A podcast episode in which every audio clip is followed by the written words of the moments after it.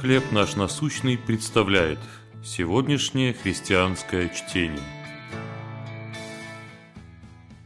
Доброта откровенности. Книга притч, 27 глава, 9 стих. «Сладок всякому друг сердечным советом своим». Дружище, иногда ты звучишь святее, чем есть на самом деле. Собеседник смотрел мне в глаза и ласково улыбался. Если бы это сказал не близкий друг и наставник, чье мнение я высоко ценил, я бы обиделся. А так я поморщился и засмеялся, зная, что хотя он задел за живое, это правда. Иногда, говоря о своей вере, я прибегал к неестественно звучащему духовному жаргону, который создавал впечатление, что я не вполне искренен. Мой друг любил меня и хотел помочь мне эффективнее говорить о своей вере. Оглядываясь назад, я вижу, что это был один из лучших советов, которые я получал в своей жизни.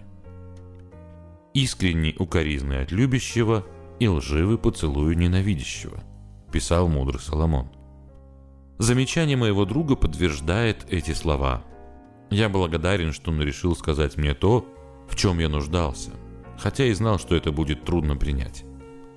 Иногда люди говорят вам то, что, как им кажется, вы хотите услышать, но пользы это не приносит, а наоборот мешает расти и развиваться.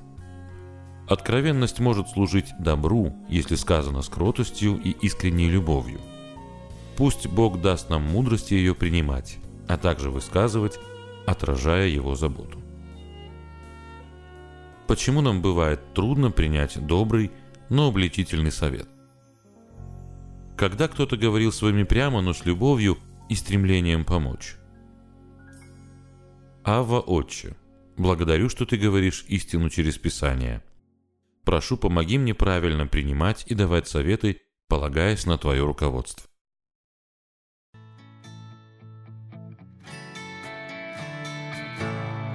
Чтение на сегодня предоставлено служением «Хлеб наш насущный».